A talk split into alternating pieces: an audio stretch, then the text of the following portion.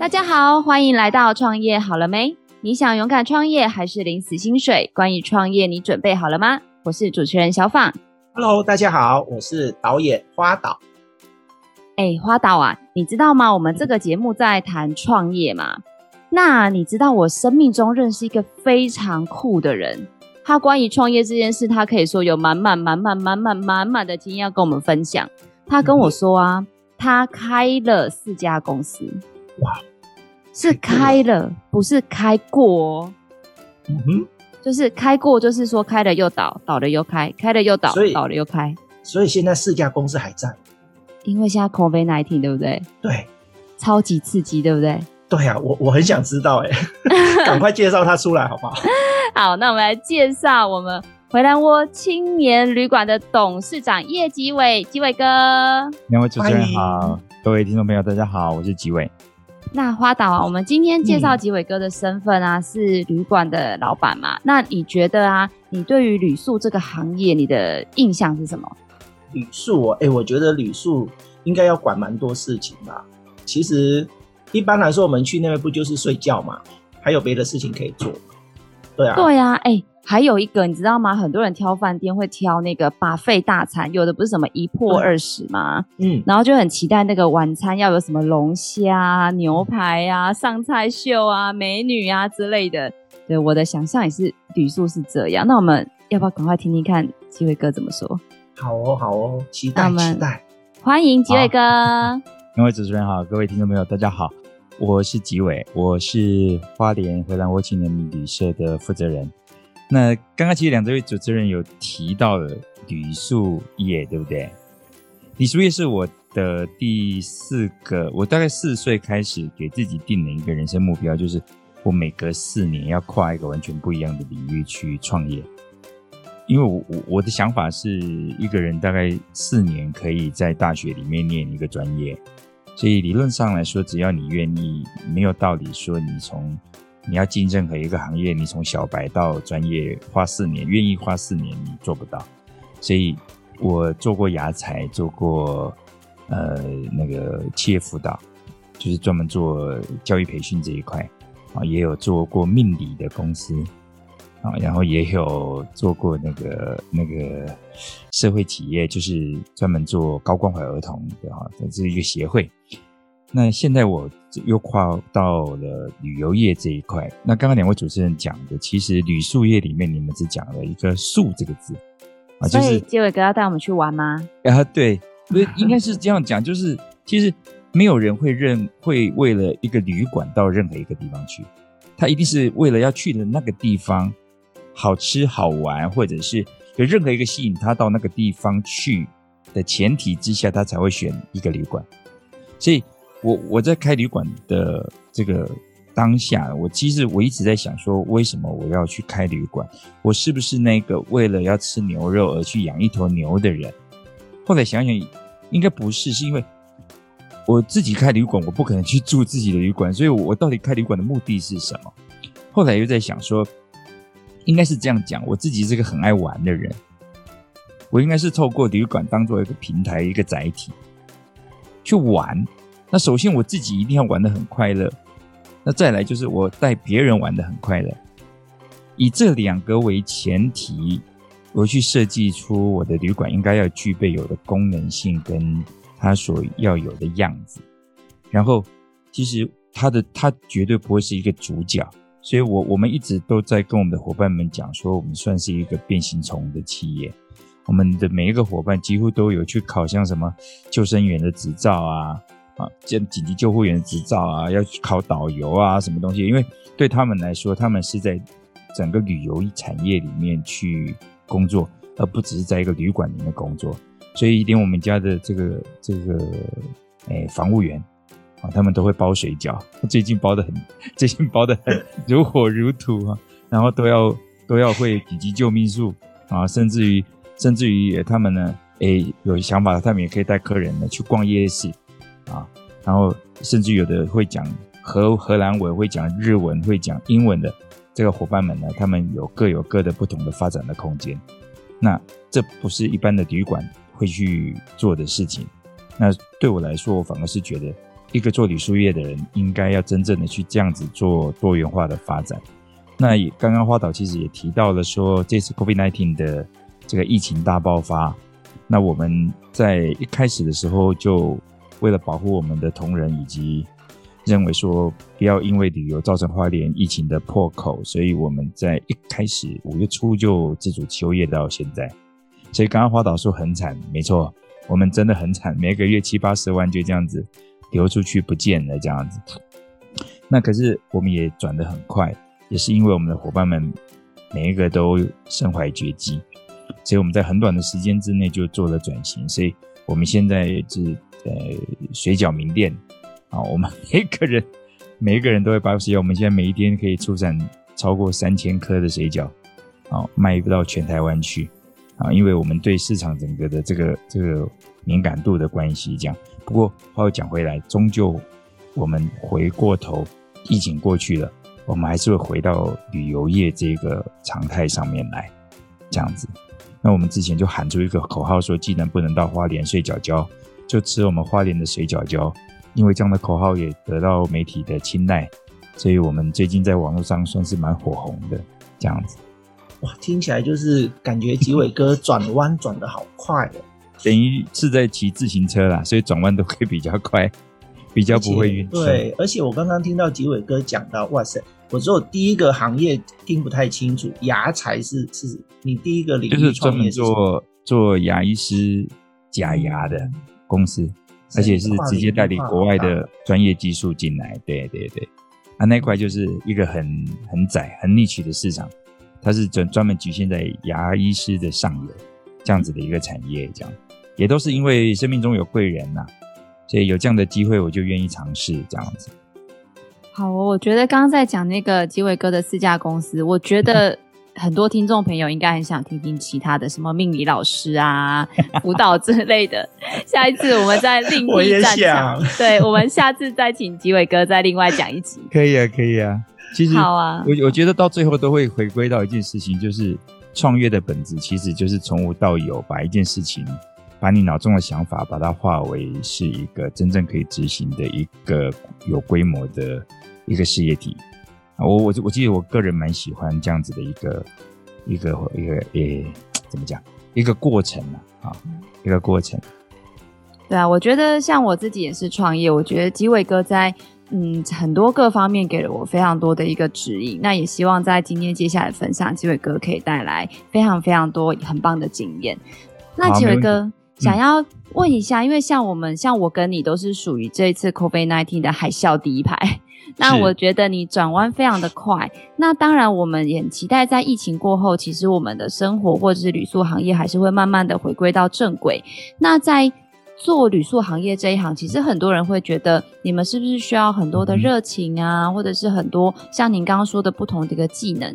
那在这个过程中，你有没有什么觉得特别有趣的事情，可以对于想要进入这一行的朋友，可以有一些分享？OK，其实因为一般刚刚你们提到的都是五星级饭店的的这种印象哈，我一开始的时候，第一个。我自己本身就不是喜欢在体制内做事的人，所以我我对于那一种所谓的服务业里面的叫做那个，诶，十步起，诶，十步沐迎，四步起身，两步开口，不知道各位有没有听过这样子的服务业的准则？十步目迎就是客人离你十步远，你眼睛就要看着他需要什么服务的，要一路看着过来。他离你四步的时候，你就要站起来了；两步的时候，你就要开口。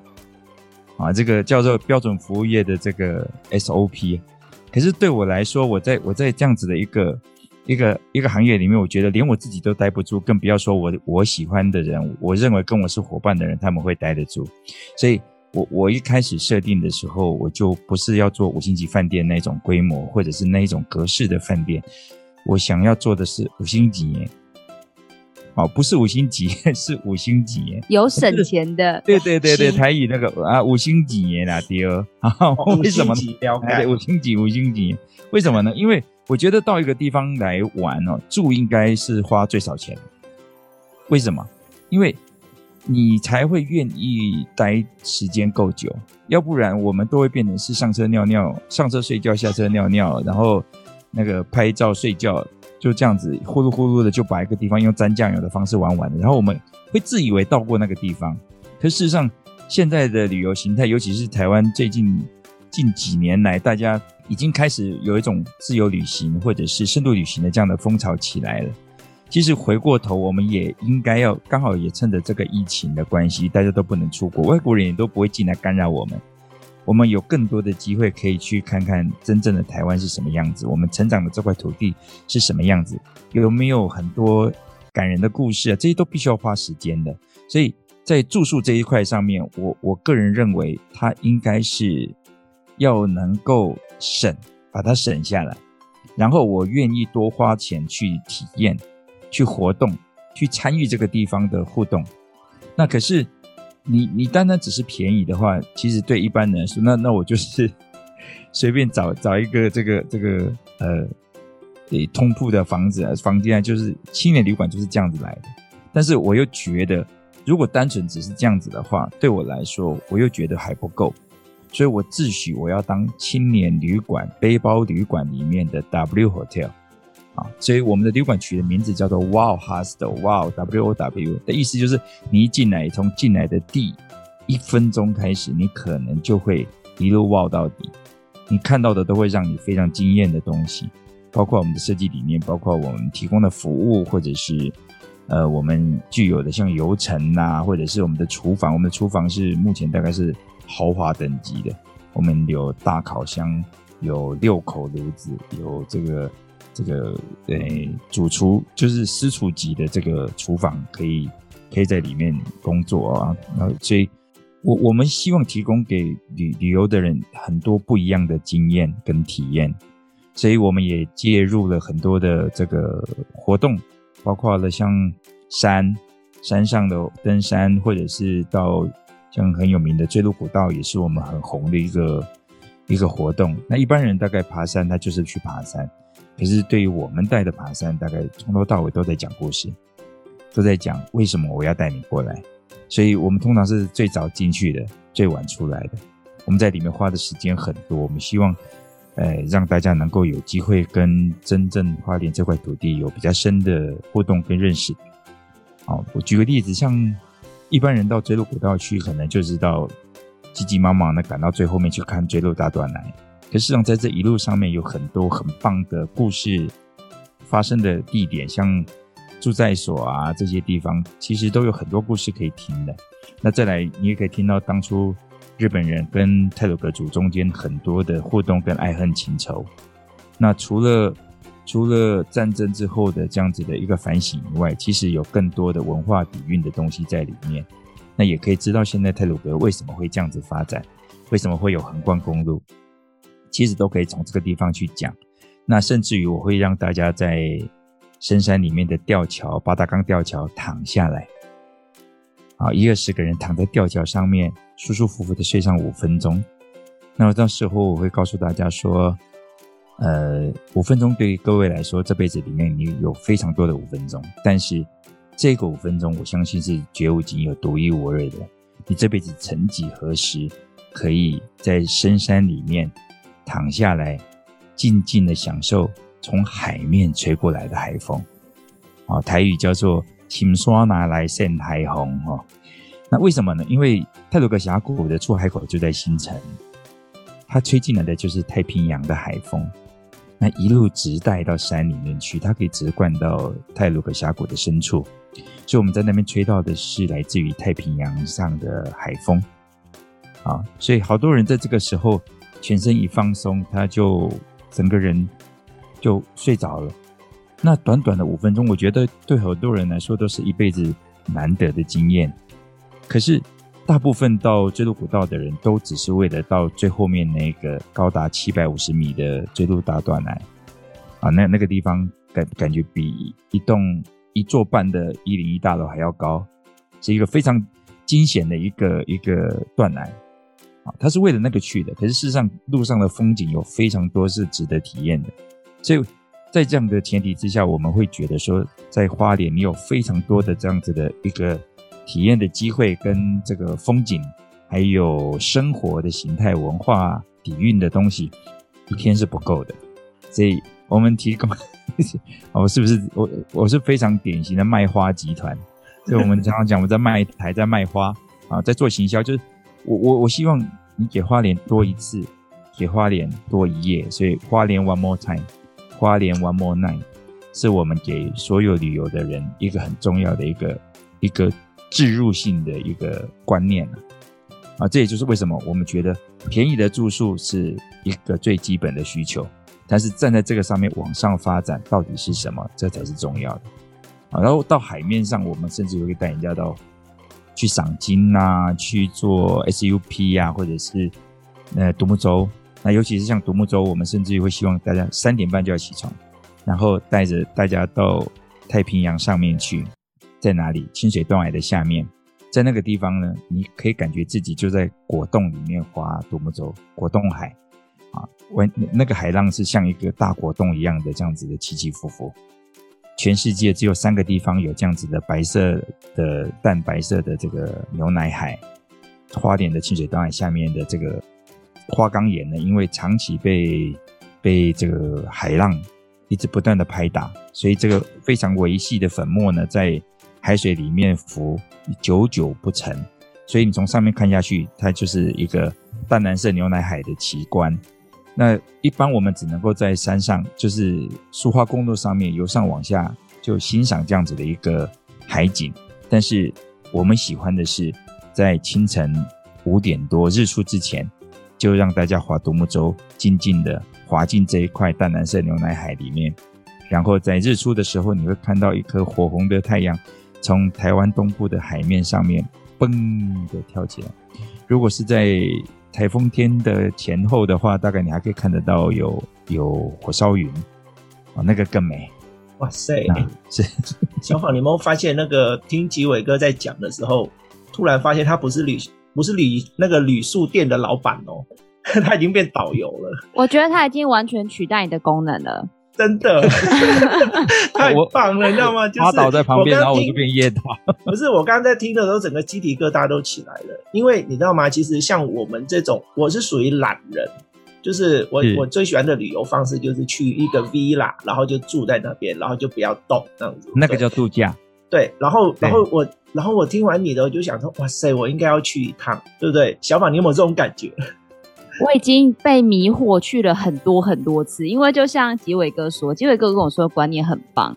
他说以前呢、啊，大家叫做目的地旅游的意思就是说，我去一个地方打卡，就说哦，我去过花莲了，我就可能明年的旅游就不会再考虑花莲，或者是、嗯、哦，我去过垦丁了，那我可能就是未来十年都不会再去垦丁。但是你知道，对，但你知道我今年去了几次花莲吗？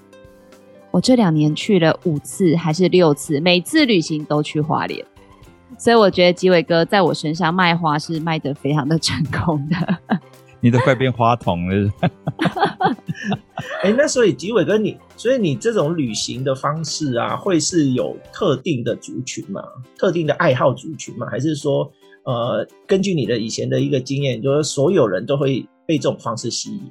不一定。因为有有的人，他这辈子他希望做的事情是收集经典，所以他可能会做不断的去，诶新新的尝试。那可是也有一些人，他他希望的事情是，他对于他喜欢的东西能够往更深入的去走。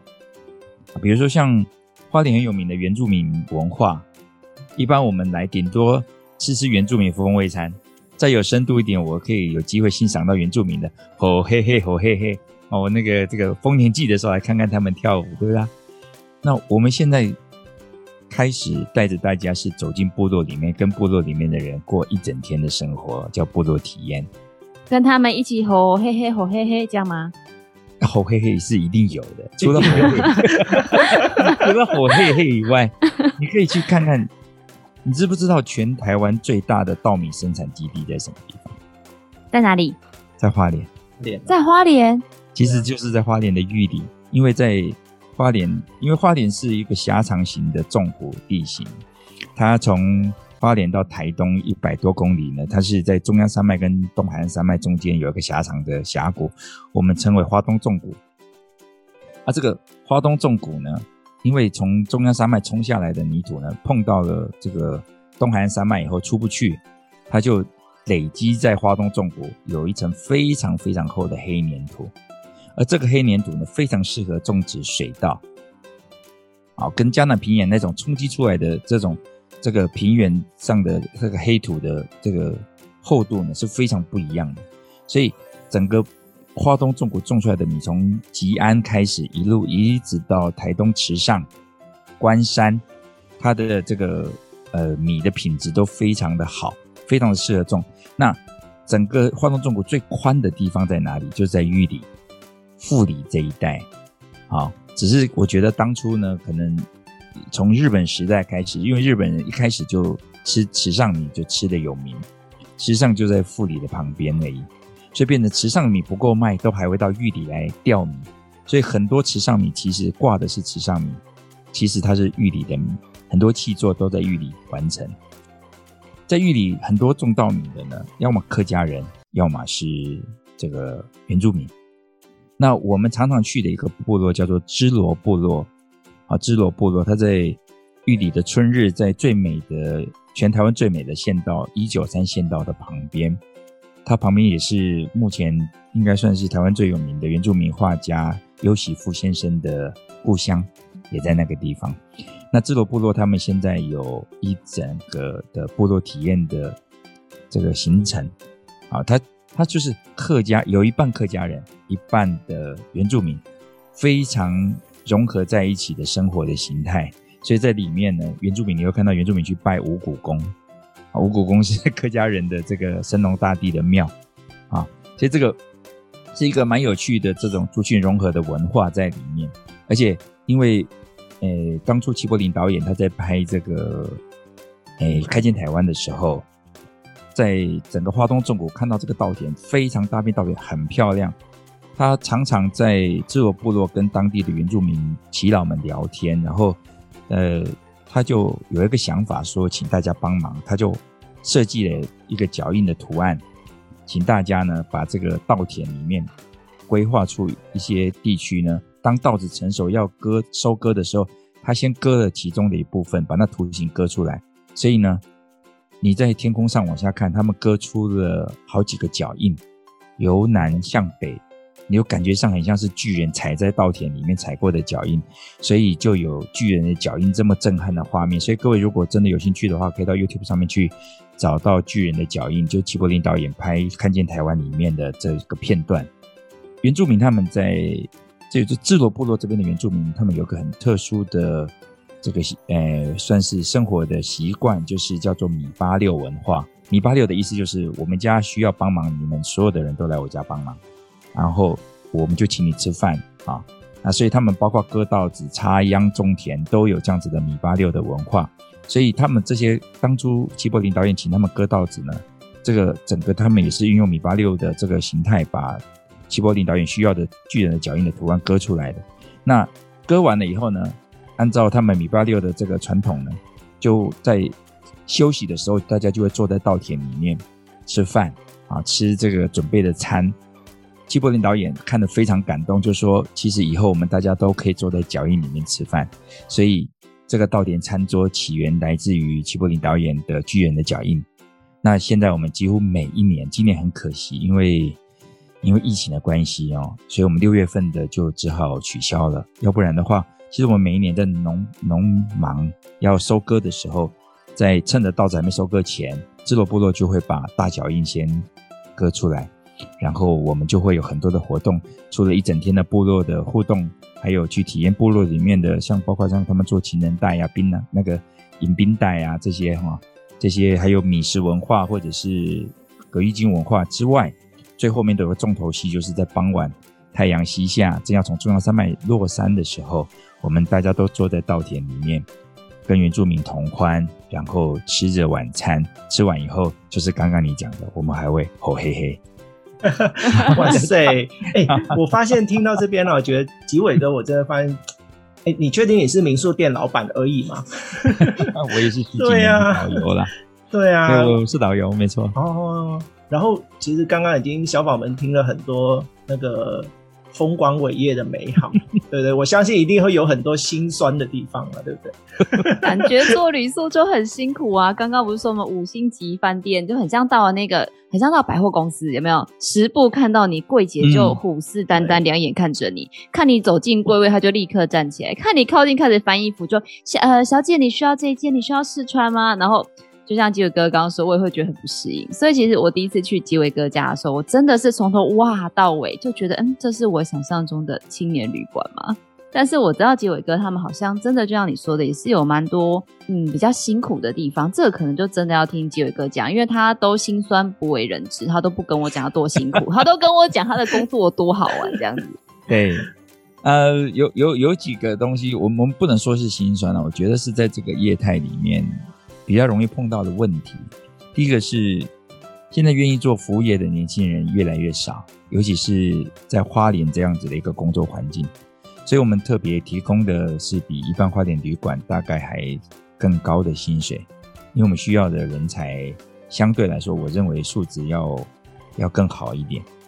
好，可是就算即便这样的前提，我们真的讲，我们能够留得住的优秀的员工还是。不是很多啊，这个是我们在花莲这些偏远地区，还有就是服务业共同的一个现象。那所以我们变成说，回过头，我可能要给他们一些希望。所以为什么我会说我们要多角化经营，会希望提供给他们更多的平台跟工作的内容的变化，去吸引他们，留住他们。这是第一个。第二个是因为我们完全不跟旅行社合作。所以我们的客人来自于一开始的时候，其实在嗯、前年吧，啊，在前年开始，陆客开始慢慢减少。我们那个时候已经本来就刻意把陆客压在百分之二十五左右，所以在那个之前的话呢，我们第一波是陆客减少的影响，在第二波是疫情之后，国际旅客完全归零的这个影响，对我们这种青年旅馆的业态。影响是非常大的，啊，那再来，因为我们没有跟旅行社合作，旅行社就是一车一车的人来把你的房间填满，那我们不是，我们是一个一个客人亲自去沟通，用我们的行销的语言，用我们的相片，用我们的活动，哎，让他们愿意住进来。可是我们的客人每一个的利润都非常的薄，所以我们要的是量，我们要的是量。那目前我们应该算是东部量体最大的青年旅馆，所以我的工作人员非常的多，啊，然后我们整馆我们是一整栋一整栋九层楼的大楼，所以如果今天面临到一些消息面，比如说像来一个什么，诶，普悠玛的翻车事件啊，泰鲁阁的事件，那这几天地震咚咚咚咚咚，这种消息面的影响对我们来说就会就会蛮大的。啊，就会蛮大的。那不过我我觉得你要做一行，你就必须得想说，碰到这样的状况应该要怎么办呢？所以我们也一直不断的在随机应变，在在克服这些事情当中，这样子。我有一个私人的问题，好，是对对对，因为公开问，公开问私人问题，这样子好。是，那个就是啊，我们都知道嘛，其实新年旅馆跟一般旅馆是不太一样，对不对？嗯对，其实我们当我们在选青年旅馆，最主要目的其实我们希望交朋友。对对嘛？诶，有一个这样，有有一种人是住青年旅馆，就是我嘛。对，他他觉得他觉得，因为这样可以多很多的互动。对，因为青年青年旅馆的这个这个很重要的特色就是分享、互动跟 DIY。对，那我想请问的是说啊，啊，青年旅馆会不会有艳遇啊？你你你你那边有没有一些实际那种，就是你知道吗？就是。分享一些故事，那种有有悲惨的艳遇，也有 也有这个令人开心的艳遇。我先讲令人，我先讲悲惨的，好了。好啊，啊，因为我们青年旅馆有两种形态的，我们叫做 Dom 嘛，哈，Dom 就是宿舍的意思。啊，所以青年旅馆最早是从德国开始发行出来、发发展出来的。它其实是很多的学校或工厂，他们有多余的住宿的空间，他们就把它。租给在外面旅行的人，单纯过夜用，后来才慢慢发展出有像 B&B 啊这些住宿的形态，到最后才民宿。所以最早是栋的形式栋就是宿舍的形式，以床为贩售单位。那我们一般来说，青年旅馆呢比较有规模的，因为我们是旅馆牌，也有的是宿舍牌，呃，那个那个民宿牌，民宿牌相对规模就比较小，啊，可能分别就没有像我们那么明显。我们的话就一定会分所谓的女生专用的房间，跟 mixed dorm，mixed dorm 就是刚刚花导讲的说，有可能会有艳遇的啊，就是因为你是男生女生是混居的嘛，啊，那其实在外国他们其实很已经很习惯了，因为对他来说，他租的就是那个床。而且我们的每一个床都有自己的床帘，所以理论上来说，你所有私密的东西，你床帘一拉，你在里面是没有人看得见你的。那可是呢，也有些人他其实是也是非常开放，他不是怕你看，他是怕你不看的啊。所以我们就有很多客人，他们就说我我要住那个，尤其是男生，他说他要住 mix d o m 他要住那个混合区混合房，他说会有外国外国女生啊，这个也许会有艳遇。我们我们就一直笑，因为这种这种因为这样子而愿意来尝鲜的人其实是蛮多的。我自己以前在国外，我也一开始的时候住这种 mix d o m 我也是常常心里面会怀抱出很多的这种呃体体力的幻想这样子啊。结果那个住进去的人呢，一住进去没多久就出来就跟我们说说，真的有女生呢。然后我们说怎样，而且他完全没有穿布拉贾，坐在那边就跟我们打招呼说 hello 这样子哦。非常的放得开，然后我说：“那不是就是你要的艳遇吗？” 他说：“可是我从头到尾眼睛不敢看他。”好，其实我我我们期待的那个艳遇，在青年旅馆里面，其实最主要的是你自己心胸有没有放得开，先以交朋友为前提。那至于会不会有艳遇，我讲好的给你听。像我们在刚开完没多久，我们在呃二楼呢有一个。像一个很大的金属的蛋的一个一个座舱，我们称它为“淡淡的忧伤”，因为你只要一坐到里面去呢，你几乎整个人都会被包覆在母体里面的感觉，连声音都出不去，所以你你就会一种那种很安全的感觉。我们一直觉得那个是一个很疗愈的空间。然后有一次呢，呃，一很一大早，我们的同仁在整理那个环境的时候，诶，发现那个蛋呢的出口被面对着墙去了，所以他就想要把它转回正面。就一转的时候，突然间两只脚从里面伸出来，我们才发现里面有人啊！哎，他就说：“哎，里面怎么一个女孩子在里面？”他说：“今天现在才刚清晨，你是昨天整个晚上没回去睡吗？”那女孩子就说：“说，对呀，我我昨天就在这边就睡着了，没没进房间。”然后讲一讲以后呢，就哭了啊！她说：“她其实她是来从福州来的一个女孩子，她是来台湾呢这个。”情商，她刚她本来是要跟她男朋友一起来的，结果两个人在出发前闹分手，所以她决定继续这样的旅程，她男朋友就没有跟来了。所以她说她这次来非常伤心，所以她昨天在这边是哭着睡着的。当她在讲这个故事的时候，旁边我们大我我们整个二楼是交一定是大家一起吃早餐的，所以都是要自己煎蛋，然后自己弄自己的早餐，坐在那边聊天吃饭这样。然后当他在讲这个故事的时候，旁边就有个男的也是就傻愣愣的一直看着他。我们就在想说，这男的是怎么了？他是发癫还是发呆？一直看着这个女孩子干嘛？没想到男的后面冒了一句话说：“不会那么巧吧？我也是来治疗情伤的。”哇，好浪漫！天哪，这根本电影剧情。对，我告诉你，就是那一次之后，那一天，那你那奶奶就说：“要不然这几天我陪你走好了。”那女的竟然说：“好。”所以他们那那几天，后来他们决定台东也不去，垦丁也不去了，全部都在花莲，都在我们家旅馆。然后两个人是一起离开的，啊，然后而且两个还相约说，如果一年之后两个人还保持联系的话，还要约在我们花莲，还要再约在我们旅馆见面。那那后来有来吗？以后有没有来？他们就算回来也不会跟我们讲啊。我决定了，以后要在你在吉伟哥身上挖故事。好，这个爱情故事哎，对，最强编剧来着，对，而且而且这个故事里面，我我觉得有有很多的剧情可以发展，真的。那另外另外还有一个是，因为我们一直觉得，诶，你这旅途里面发展出来的情感，好像都一直男女之间的这种感情。可是我我看到的一个是蛮好玩的，是一对母女，他们从马来西亚来的，是沙巴来的，这对母女呢。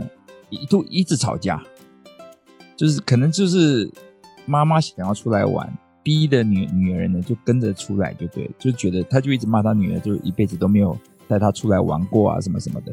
然后女儿可能就是一开始的时候是赌气，就说好，那我就带你去啊，就出来了这样子。所以他们出来完全没有规划要去哪里玩。然后两个人呢，就从台北一路吵吵吵到花莲以后，就住在我们旅馆。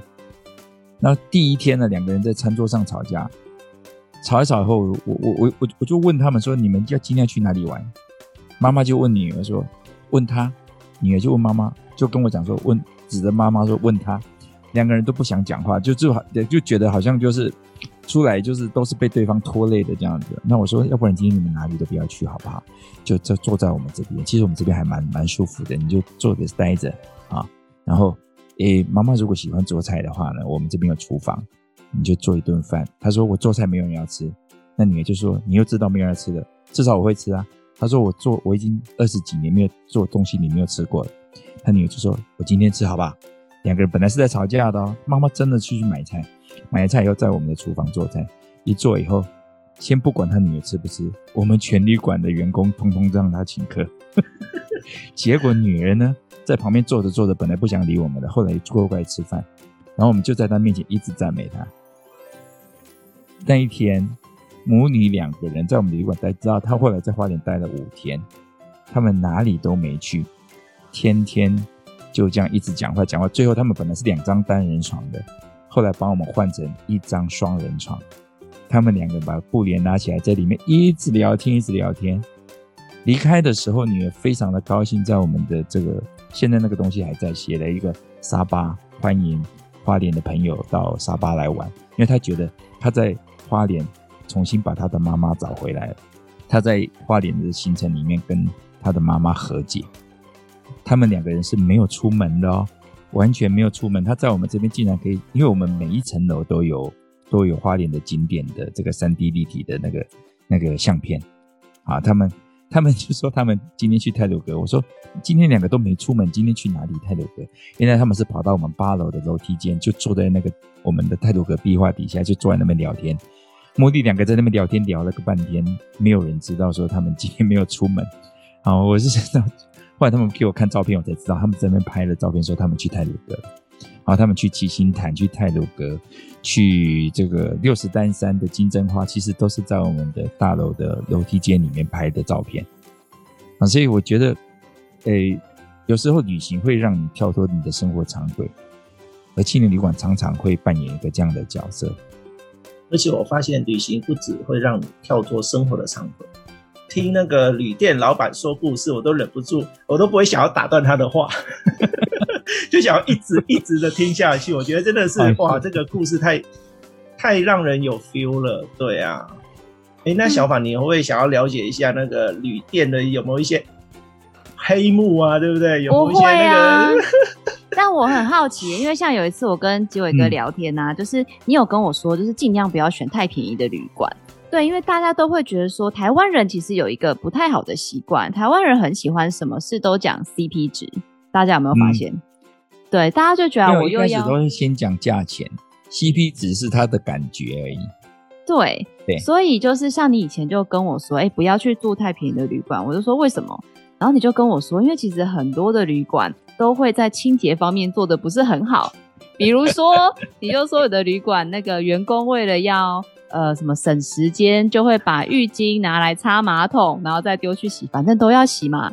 或者是有的床单可能看起来白白的，但是尤其是做那种休息的旅馆，吉伟哥就说有可能不会换床单。这件事到底是不是在台湾也会有吗？那我们在住宿上要怎么选择？你知道，身为一个爱干净的女生，我真的觉得如果我去擦到那个擦马桶的浴巾，我应该会全身都觉得哪里怪怪的。我我我我只能说这个真。跟整个饭店经营者的心态有很大的关系啊！昨天我们在大家同事们在聊天的时候，也才正聊到，因为我们同事里面有一个是以前曾经在某五星级饭店里面服务的，他说他们的主管都已经都跟他们讲说，你就只有一块菜瓜布，那可是他们菜瓜布不但要刷马桶，还要刷水壶。因为水壶里面会结水垢，那我想请问你，它的菜瓜布要怎么用？它的菜瓜布没有 A 面，没有 B 面啊，而且像很多时候我们擦完地板的，它会用来擦玻璃啊、擦马桶座啊什么东西的。机会哥，他是说一块菜瓜布擦一个房间，还是一个菜瓜布擦所有房间？你就是只有一块菜，他们不可能一个房间一块菜瓜布啊，就是这个人配一块菜瓜布，可是他他要刷所有的东西啊，真的是好干净哦，好恐怖啊！不过这个东西其实在，在在我们我们至少在我们家是不会发生，是因为。我们会分得很清楚，你用来清洁什么的，就是一定是专专物专用，啊，包括你擦拭餐具跟擦拭这个这个呃水壶啊什么，它都有专用的毛巾，它不是用客人用过的毛巾。可是你很难，我我我真的不能跟你讲说谁有谁没有，因为我没有跟着看。可是我真的有看过，而且有些时候就这样，你住完饭店，通常你在退房的时候。你是会看到房务员在打扫房间的。我真的劝各位，在退房前啊，你经过的时候看到有人在打扫，就探头一下看一下，你会看到。退房已经来不及了。不是，你退房的时候，他你在别的房间会看到他们在整理房间。房务车停在门口，通常那间房间就是在打扫。体伟哥，我以为你会说千万不要看，以免造成心理的创伤。有的时候你看到你会觉得很放心，是因为你知你你你看到了，会让你觉得你很很安全的画面。可是有的旅馆你就会看得到让你很害怕的画面，对对对，那你就知道以后的选择，至少你可以有一些依据嘛。什么样的依据？有没有有没有一些给我们一般旅客的？你只要看到他，你只要看到他把客人像洗澡什么的毛巾。他会直接丢在地上的，大概就差不多了，你就知道怎么回事了。哦、一定就是他会丢在地上，就代表的等一下他要顺便要干什么东西嘛？对，要不然我们像对我们一一般只要收了，几乎都是先放在车子里面。对，因为这个观感是客人都看得到的东西，你都不在乎的。我想我也不知道你应该在乎什么。那结尾哥，我还有一个问题，因为现在是疫情期间嘛，那虽然说我们现在微解封，对，嗯、但是很多人对于像青年旅馆这种用中央空调的的住宿形式，嗯、大家会觉得是说，因为之前那个什么疫情指挥中心不是都说什么要独立空调啊，比较安全？嗯、那对于这一块真实状况，真的是会有这样的疑虑吗？还是其实不是这样的？其实这真的就是一个很大的误解，因为。他讲的那种中央空调，其实是很多大楼、办公室大楼的，它的所有的房间里面的空气都是抽到同一个地方去冷却，然后再吹回来。可是，一般旅馆像我们这种的是中央制造冰水机送到每一个房间，其实就像分离式冷气的概念。然后每一个房间里面自己独立有自己的回风，它是抽自己房间的风，吹进它的那个扩风机里面。再从扩风机再吹回来，所以几乎现在我们的旅馆的中央空调都是独立的循环回风，独立循环，比较不用担心这件事情。所以住旅馆理论上来说，对于染疫这件事情，其实我比较担心的反而是吃饭这件事。所以我们到目前为止还是就把所有共餐的这件事情把它取消掉，因为脱下口罩才是风险的开始。所以其实我们还是可以自我的保护做好，然后在疫情比较安全的时候，我们还是可以安心的在饭店享受一个很棒的旅程。对，而且我我我觉得最主要还是要去打疫苗了，只要有机会打，真的不要挑，能打就打。我已经登记了。他们说最近最流行的一句话就是跟暧昧对象说：“我们一起去登记吧。” 对方不管回答什么都是很美好的事情，真的啊！因为因为我觉得，我觉得台湾要解封，应该是要等到等到全体的免疫力往上提啊，所以不管打什么都有机都可以帮助我们国内的免疫力提升。不管你打，不管我打，谁打都一样，所以能打就尽量打，不要浪费掉那些疫苗。那。台湾现在国际国际的这个这么，我们在国际上面本身发生跟跟这个拥有制约的能力也没有那么强，所以在这样的国际现实之下，我们真的能够拿到什么，都是我们的幸运了。能够打就尽量打，好哦，那我们时间差不多，想要再问几位哥最后一个问题，就是说。虽然说现在我们的观光休闲产业链是海啸第一排，受到很大的影响，但我们相信在不久的将来，应该国旅可以慢慢的恢复正常。那如果说我对于这个行业很有热情，比如说一些导游啊，或者是讲刚刚讲最主要的是一个旅宿产业，那我应该有什么样的心理预期来做这样经营这样子的产业呢？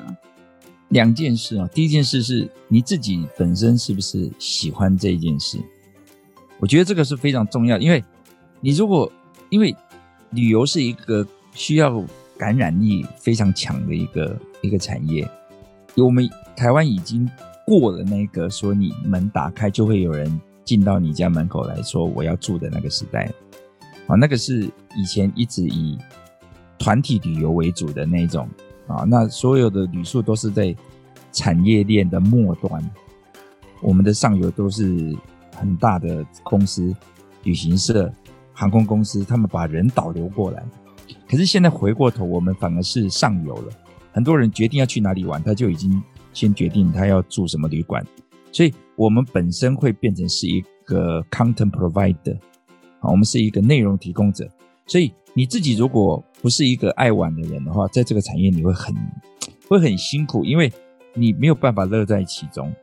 就像现在，我我们就算疫情，即使疫情，我们自己都还玩得很开心。那当然不是大家想象的那种玩。我们就在这旅馆里面，我们自己都还在玩。我们连包水饺都当作是在玩啊！我们都还放啪嗒啪的音乐，然后大家跟着音乐去做水饺。就是你本身的个性里面有没有是一个热，拥有热情，拥有想要，就是本身是一个爱玩的人。这是第一个啊。那第二个是。你在这个产业里面，你要非常清楚知道你扮演的是什么角色。像我们的话，我们清楚，我们就是玩家，我们是带着大家玩的人，所以我们不是单纯的去卖床。所以我对我每一个伙伴的要求里面，他们也知道，他们不会是只有一个整理房间的人，他不会是只有一个坐在柜台里面的人而已。所以那个，我觉得那个定位要很清楚。如果你只是一个要开间饭店赚钱的人，我觉得时机已经过去了。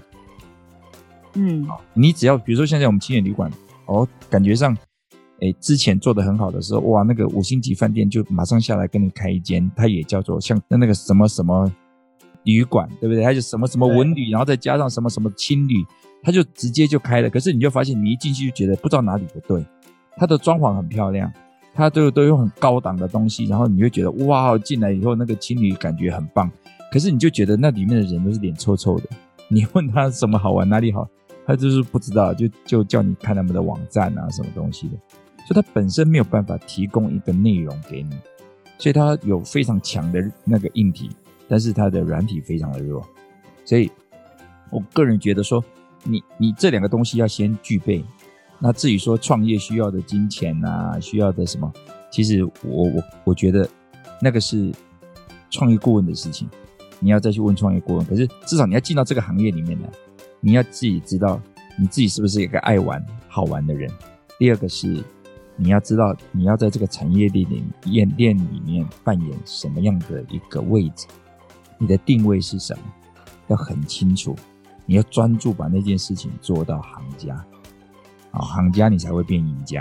这样。那吉伟哥，就是像你们青年旅馆，因为我知道之前很多外国客人，那你觉得语言能力是必备的吗？表达能力为为主。而不是语言能力，但是语言能力应该是说基本你你就听得懂了，你你不知道懂不懂我的意思？可是事实上你也想你要想，比如说你说英文能力好了，其实不是全世界人都会讲英文呢。很多北欧的人来，他是不像法国人，他是不跟你讲英文的，他直接跟你讲法文，你怎么办？所以他讲的英文也是很烂的英文。日本人来，他跟你讲英文吗？他讲的英文也是很烂的。所以其实。你不要有太大的自卑感，说我英文很烂，其实他比你更烂。他跟你说，I want, I want sleep，sleep。其实他讲的是日文的英文，就是 sleeper，是是那个那个那个拖鞋。就算你英文很好，你也不懂什么是 sleep 啊。所以我觉得是你要有沟通的企图心，就是你听不懂，你要想尽办法懂。你说出来，你要想尽办法让对方知道你在表达什么。你就算真的没有办法讲到对方听得懂，你都还可以用画图的，不是吗？所以我，我我们有我们有伙伴，现在嫁到哪里去了？嫁到荷兰去，结了婚，准备要结婚了，才开始学荷兰话的。你你懂我的意思吗？嗯，所以语言是一种，我觉得当你需要的时候，它自然而然会从你的脑子里面变成是一个制约反应。可是，在那个前提是是什么？是你表达的企图心。所以，在这个行业里面，语言能力我觉得不是不是顶重要，但基本的一些要会了。重最重要的是沟通的企图心，就是你有没有真的很想要让人家知道你在讲什么，很想要让人家知道你听得懂他在讲话，这个叫企图心。我觉得要有那个东西，如果没有的话，其实你你很难在这一行里面存活。我觉得今天听完那个吉伟哥的一个介绍啊。我发现其实呃，青年旅馆跟一般饭店啊，其实我觉得刚刚您提到一个很大的一个差异点，就是人情味，这是我感受最深切的。嗯，对啊，就是我去到呃一个很奢华的一个呃，不管是五星级或六星级的时候，确实硬体啊什么各各项的设备都非常的奢华，但是，哎，对，就是你刚刚讲到的那个点，就是那个人情味，因为我们都不洗澡，所以人味比较重。真的，可是去旅行其实。我们都会希望跟当地的一些呃，不管是老板啦，或是民民宿的那个呃主人啦，我们都希望说可以坐下来跟他们聊聊天，然后交换一下，然后体验一下当地的文化。我觉得这一点其实还蛮重要，你觉得呢？我我我觉得应该是说，我们跟民宿有一点点不一样的地方是，民宿是你去他家里面，他是主人，你是客人，啊，那青年旅馆是你来。我希望你自己当主人，所以我们很多东西都希望你自己用。所以在这里有很多的互动，甚至你不是跟青年旅馆的老板有互动，你是跟青年旅馆其他的客人有互动，所以变成说你甚至于我们有很多人，他在这边变成他像老板一样，他甚至于会去自己煮东西，会请大家吃。我们甚至有一次有一对意大利不不对不起以色列来的年轻人，他们。来到花莲的时间刚好是星期五，他们星期五呢，就是一定要全家团聚吃晚饭，所以呢，他们就在那个晚那傍晚的时候就做了一桌菜，请所有现场的人跟他们一起吃饭，然后手牵着手，然后带着大家祷告。那我们就算这边我们信的是什么阿弥陀佛什么，大家都跟着他一起吃啊，没有关系。我觉得那种体验是很难得的。然后祷告完了以后呢，他就会 Mazel Tov Mazel Tov，每帮每一个人摸摸头。然后他会用那个吐司面包去沾盐巴吃咸面包，那是他们祝福的一个一个仪式。然后我们整整个这样子经过以后呢，就非常的开心。然后旁边有坐三个三个人就瞪着我们，没有过来跟我们一起吃。后来才了解他们是巴基斯坦来的。好，可是你会觉得说，在那一个场子上面，我我不是饭店老板，我们是客人。他们两个才是饭店的老板，他们请了大家吃饭，他们主导了整个的活动，主导了整个的仪式，所以我们提供了一个平台，让各国的。所以常常很多人说，在台湾青年旅馆，你去，你不用出国，你先去台湾的青年旅馆，你会感受到出国的感觉。我们很期待解封之后，我们很期待重启国门之后，这样的景象可以在全台湾各地的青年旅馆再现。超棒！就是我觉得那个沟通那个主题刚刚很 touch 到我，因为我刚刚要记得吉伟哥说的那个大地的脚印，我的记法就是吉伟哥刚刚说是割稻子嘛，所以我都记成是米拔柳，就是拔米有没有？米拔柳，米拔柳，所以就是花岛，我们十一月就去米拔柳吧。好好，你觉得？要早点预约哦，早点预约。我的心，我的心已经飞过去了。我都要早点预约，我只有一车的名额啊。好好好好。好，我今天非常谢谢吉伟哥来跟我们分享他关于花莲的旅游还有旅宿经营的经验，也希望大家对于这个旅馆的行业有更多不一样的认识。如果你有想要到花莲去玩，或有更多旅社经营的相关问题，都可以联系我们的吉伟哥。我们也会把回蓝窝青年旅社的联系资讯留在下方的资讯栏。创业好了没？我们下次见喽，拜拜，拜拜，拜拜。